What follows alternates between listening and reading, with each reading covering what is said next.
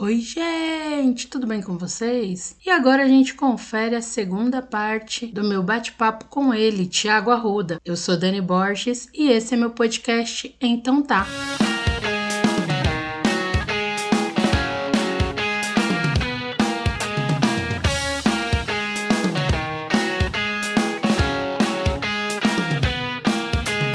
E a sua onda sempre foi jazz? Porque você tem uma onda mais jazz, blues, não é?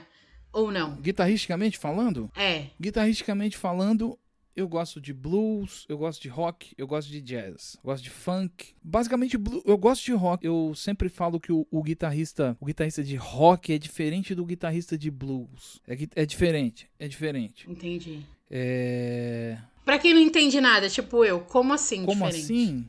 É difícil falar, mas vamos dizer que. Vamos imaginar um. É claro que isso é tudo muito relativo, mas num certo sentido, o material melódico parte do mesmo ponto. No jazz também, mas vamos deixar o jazz de fora, porque o jazz caminhou por outros caminhos. Né? Teve muito mais coisa que aconteceu no jazz, assim, de- desde do, do, do swing, ou antes do swing, até o Coltrane, né? Mas vamos manter no blues e no jazz, guitarristicamente falando. É, no blues e no jazz, não, desculpa, no blues e no rock. O, o ponto de partida melódico é o mesmo. Mas alguns guitarristas de blues tendem a tratar não com mais finesse, porque isso é um termo difícil de usar. Né? O que, que é finesse? O que, que é sofisticação? Uhum.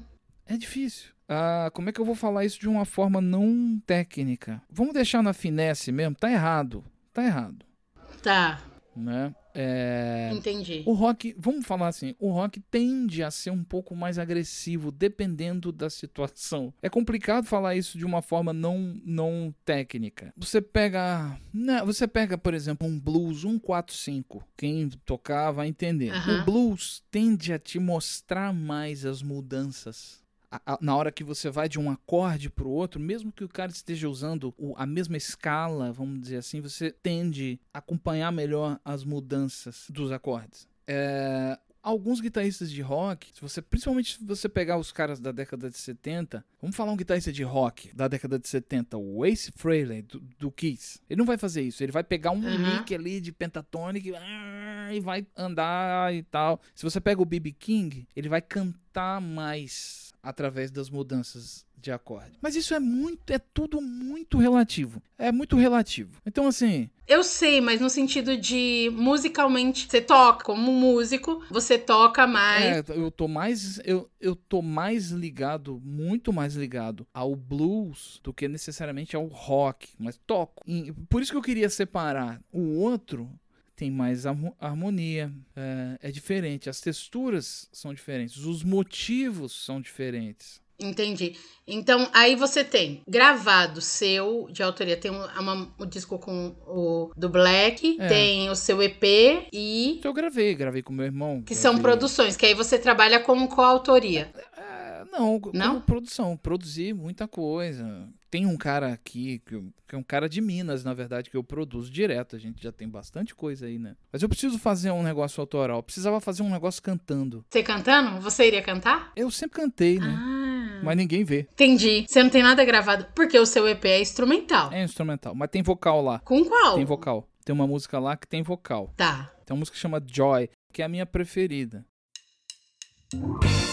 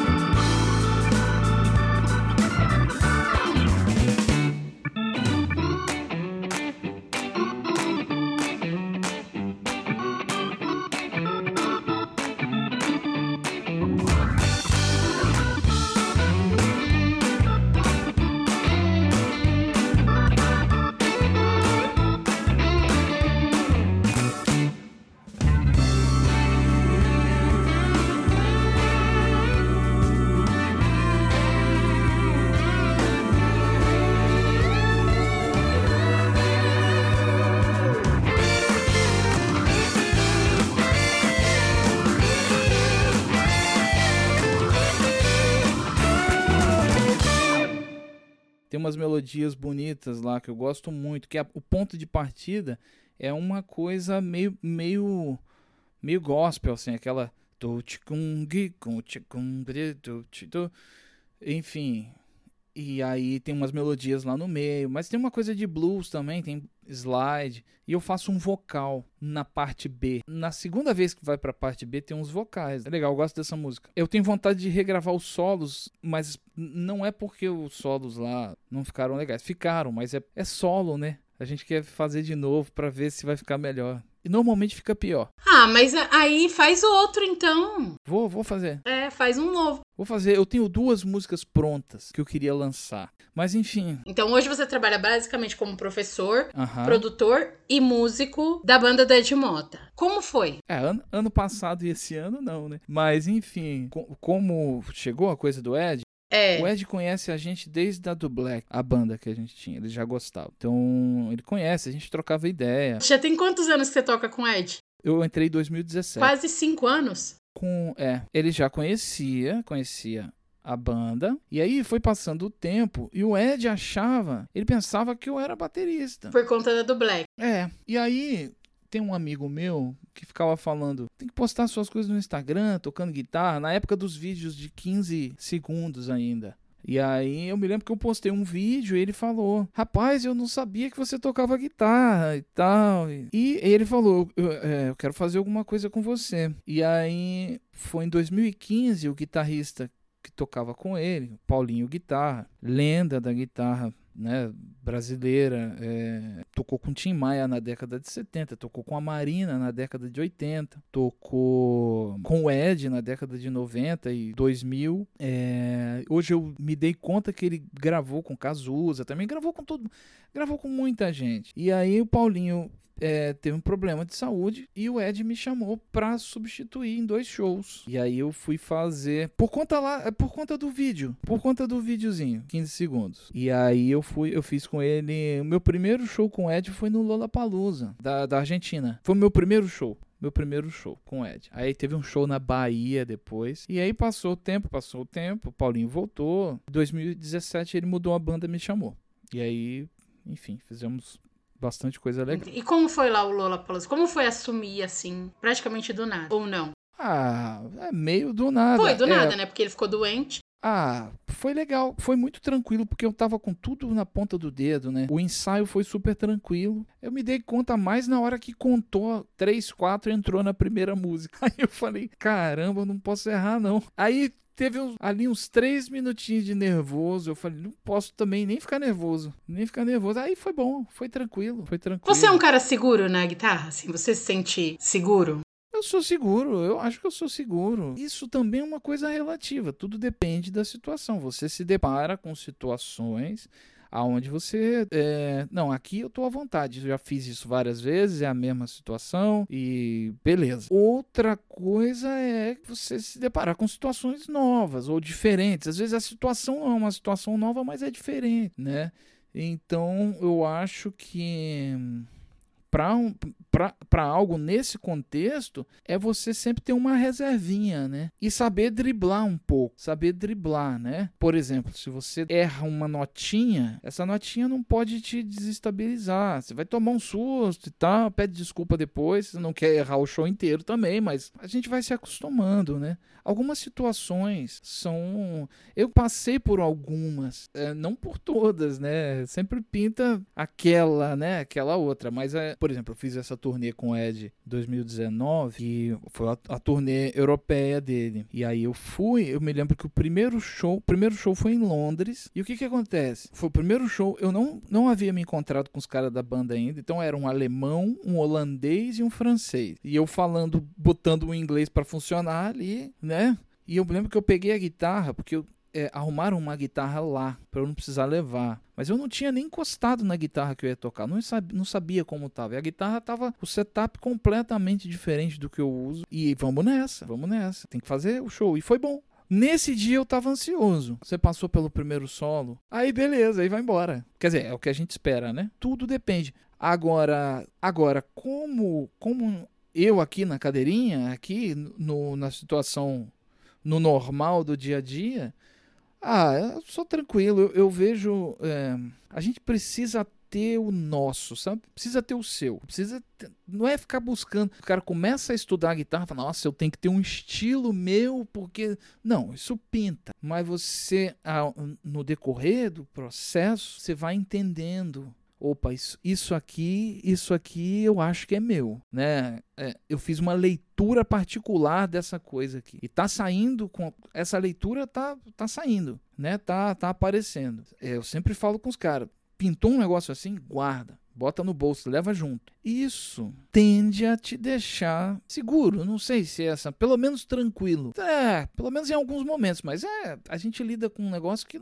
não tem medida, né? Tem dia que você acorda, nossa, eu sou o rei do mundo. Tem dia que você acorda tocando melhor e você fala, nossa, devia ser proibido de pegar na guitarra. Normal, né? Precisa equilibrar.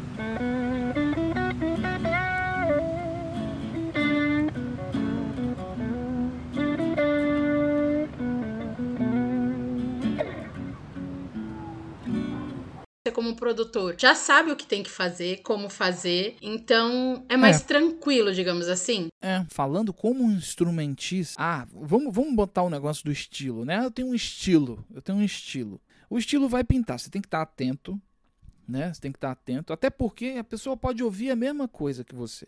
Não vai tocar igual, ninguém vai fazer igual, porque a, a medida na receita nunca é igual, né? A medida de cada um, de cada, de, de cada ingrediente, nunca é igual. E beleza, isso, isso tranquilo. E você aprende tem uma coisa que é aprender a jogar fora. Você fala, não, isso aqui não vai adiantar. Não adianta eu querer mexer com isso agora. Eu mexo depois, ou não mexo, sabe? Seja uma coisa de tocada ou, ou algum elemento que você está querendo trazer, que na hora não está rolando, deixa ali, olha para ele, tenta de novo depois. É, se chegar um ponto e você concluir que, ah, isso não é para mim, beleza, segue. Talvez aquilo volte, de outro jeito você não vai nem perceber, mas tem que estar tá atento. Você descarta muita coisa quando você está compondo, por exemplo, você está criando um trabalho. Você descarta muitas ideias ou não? Você é do tipo de guardar, deixar ali? Produção? Das duas. Produção do trabalho do outro e do seu. Como você lida com isso? Você descarta muita ideia? Ah, tem muito tempo. Eu tenho um tempo que eu não sento para fazer nada meu, né?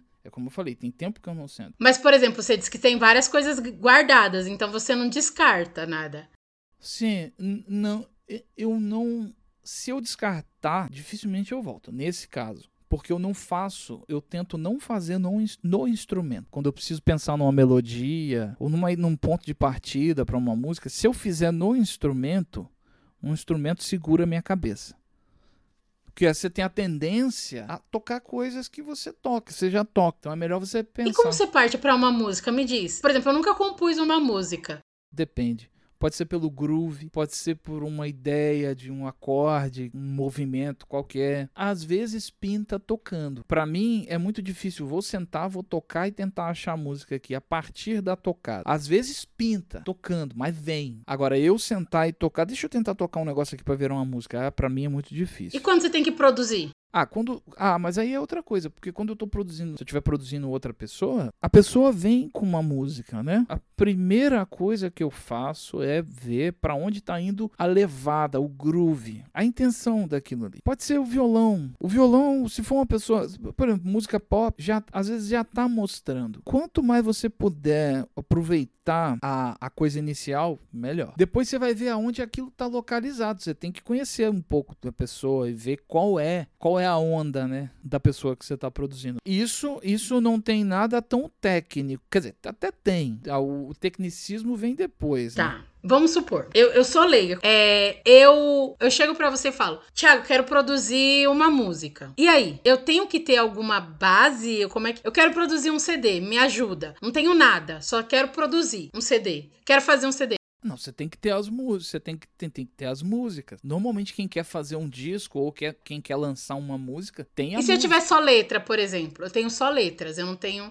Só letra? É, eu não tenho nada da. Sem mel... se tiver, se tiver a letra com a melodia, dá pra começar a ver para onde aquilo tá indo e dar um shape. Entendi.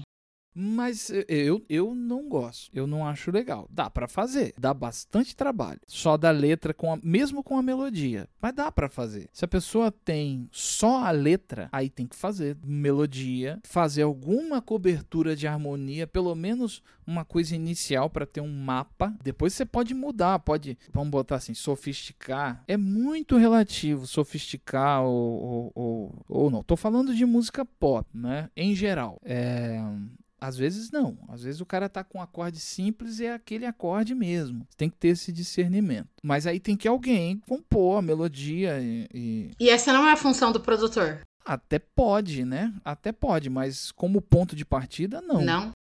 Porque senão eu sou autor do disco do cara também. Entendi. E o que um produtor faz? O que o, que o produtor faz? É. O cara chegou com a música, tem uma letra, uma melodia. Se for um cara mais experiente, você você já tem as indicações ali. Você já tem. Tem coisa que você nem mexe. Tem coisa que você nem mexe. Você fala, não posso mexer. Você até procura, mas não posso mexer. Tem coisa que você fala, não, isso aqui dá para mexer no groove. E você apresenta possibilidades. Olha, se levar essa música para cá, ela vai. Fizer tal groove. Eu tô falando do groove, da levada ainda, né? Eu já penso ela Uhum. meio orquestrada da minha cabeça. Eu penso no instrumento. Eu não vou pro instrumento. Eu penso como a batera vai tocar aquele groove, por exemplo. Se fizer assim, vai para tal lado. Se fizer assim, vai para outro lado. Às vezes você tem essa, essa abertura, né, para manipular. Às vezes a música já tá falando, olha, eu sou isso. E aí você só vai dando a ela o que ela tá pedindo, né? Aí tem uma série de coisas que podem acontecer no caminho, né? Esse que eu produzo chama Izar. É, eu produzo, toco nos discos dele, a gente já fez bastante coisa fizemos o disco dele, fizemos single, estamos com duas músicas agora encaminhadas. Por exemplo, no primeiro, no disco, eu mexi muito no início, porque eram músicas antigas que ele já. E eu falei, a primeira coisa que eu falei com ele, eu falei, cara, você é mineiro. É, é, é a água que os caras tomam lá, já vem com. Já vem com um negócio. Aí o sotaque do cara falar vai pra maneira como ele canta e e aí dá para perceber muito isso no disco, mas já eram músicas que ele tinha. Tinha música que era mais rock, que a gente levou para um lado meio Minas, meio Beatles, assim, porque tá tudo ligado, né? Os caras do Clube da Esquina, por exemplo, fãs de Beatles, né? Então, o que que acontece? Mas, por exemplo, chegou um ponto que eu falei, cara, a gente precisa de mais música e as músicas que a gente tem não estão no nível, não estão no nível das que a gente já encaminhou até agora. Ele foi fazer música. Aí já veio no nível que a gente estava trabalhando. Tem, tem uma música no disco, por exemplo, que a base de violão e voz é a demo que ele me mandou. Eu falei, não dá para mexer. Ele falou, você não pode mexer nisso. Você não vai cantar mais desse jeito, você não vai tocar esse violão desse jeito. Vamos trabalhar em cima. Você tem que ficar atento o tempo todo, o tempo todo. Isso eu tô dando esse exemplo porque esse é um exemplo muito concreto, né? E quanto tempo demora para produzir?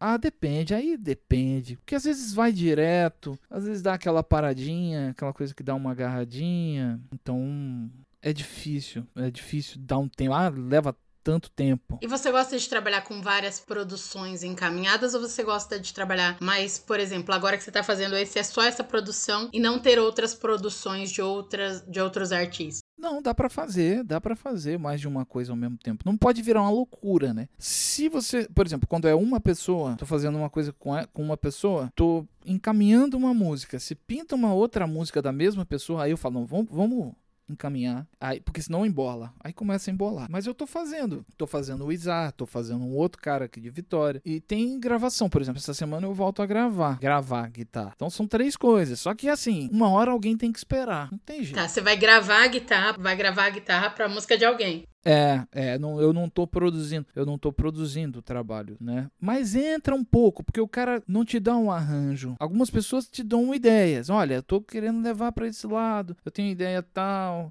mas quando vem o, o quadro em, em, branco, a tela em branco assim. Não é melhor? É um pouco. É porque fica complicado, né? Essa... Eu acho que o melhor de estar em branco é porque você pode fazer tudo. Não, não. É, depende. Por exemplo, uma das coisas que eu acho assim mais perigosa é o cara falar liberdade total. Não existe. Não existe. Não tem como. Aí você faz um negócio que o cara não tá esperando, ele, aí você tem que refazer tudo. Eu, o cara me fala liberdade total. Eu falo, pô, beleza. Aí eu, na hora que eu começo a gravar, eu começo a mandar vídeo pro cara. Vê se é isso aí. Vê se é isso aí. Vê se é isso aí. Porque não adianta. Liberdade total. Só no seu trabalho. Às vezes. É. Às vezes às vezes nem quando você está fazendo o seu. Claro, depende do que você quer fazer. É tudo muito relativo, né? Às vezes a produção, por exemplo, a produção tá ruim. Aí tem uma série de coisas que. É, série de fatores que podem determinar que uma produção não tá legal. Enfim, não tá legal, pô, não tá bem gravado. Pô, mas, mas o que é que determina isso? Aí é você meio que dar uma olhada nas suas referências, né? Tem que dar uma olhada, né? Precisa.